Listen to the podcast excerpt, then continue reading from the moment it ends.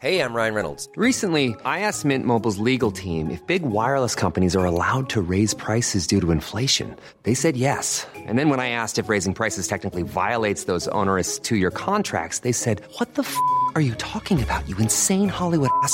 So to recap, we're cutting the price of Mint Unlimited from $30 a month to just $15 a month. Give it a try at mintmobile.com slash switch. $45 upfront for three months plus taxes and fees. Promo rate for new customers for limited time. Unlimited more than 40 gigabytes per month. Slows. Full terms at mintmobile.com.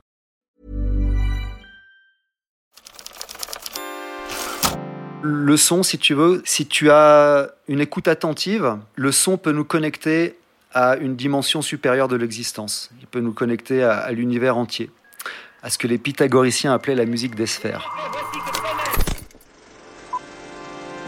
Le musée des sons. musée des sons. C'était sous. Le musée des sons. Bonjour à tous et bienvenue dans le musée des sons qui se délocalise pour la première fois à l'étranger. Et pas n'importe où. C'est depuis l'Éthiopie que notre invité du jour a répondu à nos questions. Bastien Lagata exerce un métier que l'on qualifie souvent d'ethnomusicologue, qui consiste à se rendre sur le terrain et collecter des sons.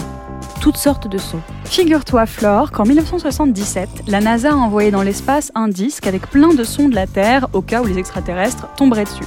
Et sur ces disques, il y avait de tout. Des chants traditionnels de tous les pays, des bruits d'activité humaine. Aujourd'hui encore, il y a un travail énorme qui est fait de conservation des sons qui appartiennent à ce qu'on appelle le patrimoine immatériel de l'humanité. Exactement, car tous les jours, des sons en voie d'extinction disparaissent. Des langues anciennes, des sons de techniques artisanales obsolètes, des instruments trop anciens, ou même des bruits d'environnement naturel qui changent ou sont détruits. Alors des gens comme Bastien Lagata parcourent le monde pour les enregistrer et les conserver. Lui, son travail l'a emmené en Éthiopie et ça a changé sa vie. Aujourd'hui, il nous raconte son parcours et il essaye de nous le faire entendre. Bienvenue dans le musée des sons de Bastien Lagata.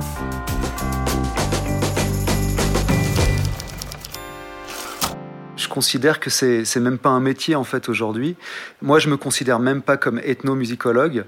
Je suis juste un, un passionné de son et j'utilise le son, si tu veux, comme un moyen de connaissance, puisque je m'intéresse au patrimoine immatériel, hein, tout ce qu'on ne peut pas palper. Je vais capturer euh, sur le terrain des sons, les enregistrer. C'est le son des hommes, c'est notre histoire à tous.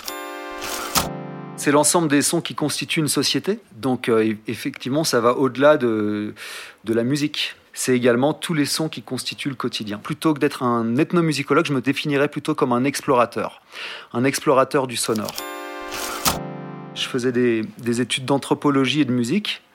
Et j'ai eu la chance d'intégrer une équipe de recherche avec des jeunes étudiants comme, comme membres de l'équipe. Donc le projet se situait en Éthiopie. C'était le premier projet d'envergure, si tu veux, qui mettait en avant le patrimoine immatériel. Donc il y a eu tout un travail de terrain, de collecte, de sauvegarde auquel j'ai pu participer. Le son, en fait, faut savoir quelque chose, c'est qu'on définit le son comme quelque chose d'humainement organisé. Et ça devient la musique, si tu veux, par agencement de, différents sons, par opposition au bruit. Le bruit n'est pas humainement organisé, c'est simplement la nature qui est à l'œuvre. Donc la nature sonore, aussi belle soit-elle, elle ne reste que du bruit. C'est peut-être du bruit harmonieux, du beau bruit, mais ça reste du bruit. Euh, au contraire, un son, tu vois, il y, a une intention humaine dedans. C'est un geste humain conscient. Il y a, y, a, y a une conscience derrière chaque son humain. Et moi, c'est ça que j'essaye d'aller capturer. D'aller capturer cette mémoire-là. Par exemple, je me suis beaucoup intéressé aux derviches tourneurs, les derviches persans. Et ils sont également concentrés sur l'écoute attentive du son, le sama. Dans nos sociétés plus occidentales, les jeunes ou les types qui participent à des rêves parties, c'est pareil, ils vont chercher, avec la musique électro, ils vont chercher la transe et l'extase. Avec un tout autre moyen que les derviches, mais le, but est le même si tu veux. Quoi. Donc là, on, on, peut considérer que le son, il a un pouvoir de guérison, en tout cas spirituellement. Par ses fréquences vibratoires, il va, activer et mettre en vibration en fait des centres énergétiques en nous, tu vois, ce que les Indiens appellent les chakras. Donc le, son va nous, nous rendre réceptifs à ça et va apporter du soin. Il va nous rendre réceptifs à nos émotions. On va, on va capter, grâce à lui, des informations de partout. Et ce qui va participer en fait à notre mieux-être. Autre chose que j'apprécie dans le son, c'est qu'il est par nature nomade. Il voyage, le son, hein, vite et partout. Bon, aujourd'hui, on a, on a développé tous les outils technologiques nécessaires pour le fixer et le, pouvoir le réécouter euh, autant de fois qu'on le désire. Mais par nature, c'est quand même quelque chose d'éphémère et de nomade. C'est la mémoire euh, d'une humanité, c'est une tradition, c'est une culture qui est transmise. Donc euh, c'est des milliers d'années, si tu veux, un son contient des milliers d'années d'expérience en lui. Quand j'ai été en mesure de partir tout seul, donc à ma majorité, si tu veux, je suis parti au départ euh, beaucoup dans le Sahara. J'étais fasciné par l'univers nomade, donc les, Touaregs, les Maures, les Peuls, etc., tous- les, grands peuples euh, qu'on trouve dans le Sahara. Et donc je suis parti à leur rencontre. Et puis euh, évidemment, puisque le sonore, c'est moi, c'est ce qui me connecte à tout le monde, bah, j'ai découvert des peuples par leur musique, par leurs instruments, par leur poésie, par leur, leur chant et leur danse. Le musée des sons. Le musée des sons. Le musée des sons. Allô?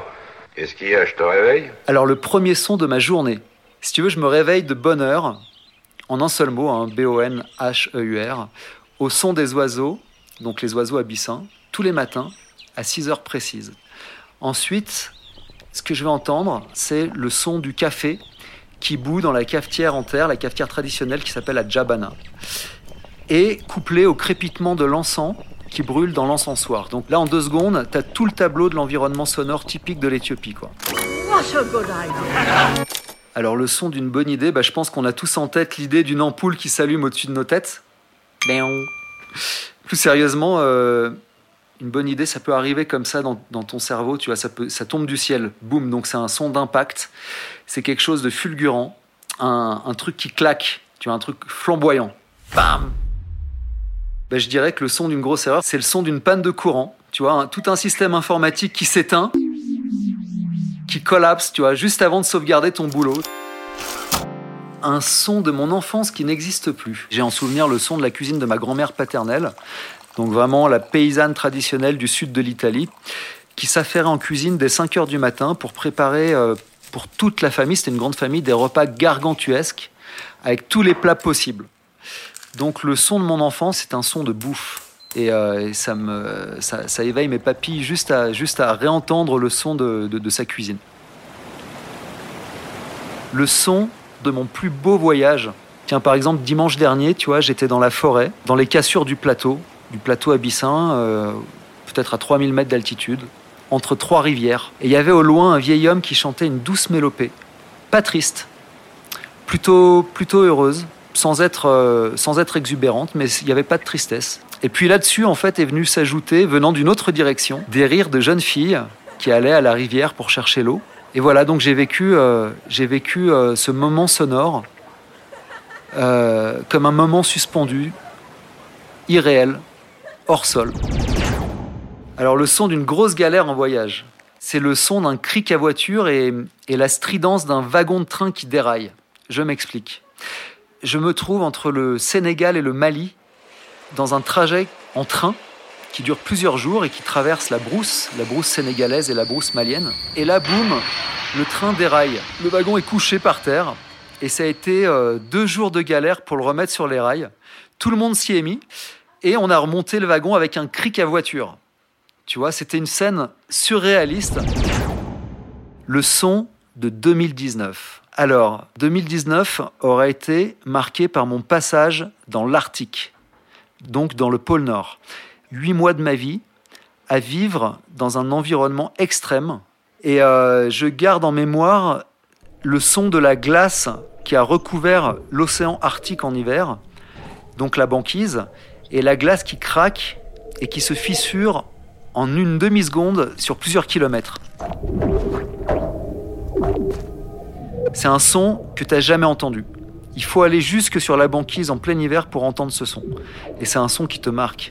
Donc moi, c'est le son qui a marqué mon année 2019.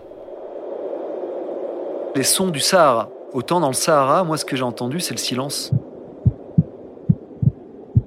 J'avais le sentiment d'entendre mon sang circuler dans mes veines. Le son qui me crispe le plus serait un son politique.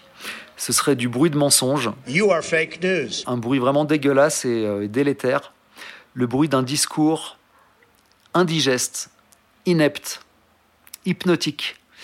Euh, un discours qui n'a d'autre vocation que de t'endormir. Et donc, parce que nous sommes des enracinés, il y a des arbres à côté de nous, il y a des rivières, il y a des poissons, il y a des frères et des sœurs. On oublie les devoirs de nos racines. L'argent ne se mange pas, il ne se mange pas, je confirme. Mon instrument préféré, ça a été l'instrument avec lequel j'ai commencé la musique, qui a été la batterie, et notamment la batterie de jazz, qui est un instrument difficile à dompter. C'est difficile d'y trouver la musique, c'est vite du bruit la batterie. C'est un instrument à la fois archaïque et très sophistiqué. Et c'est ce qui m'a plu, je pense.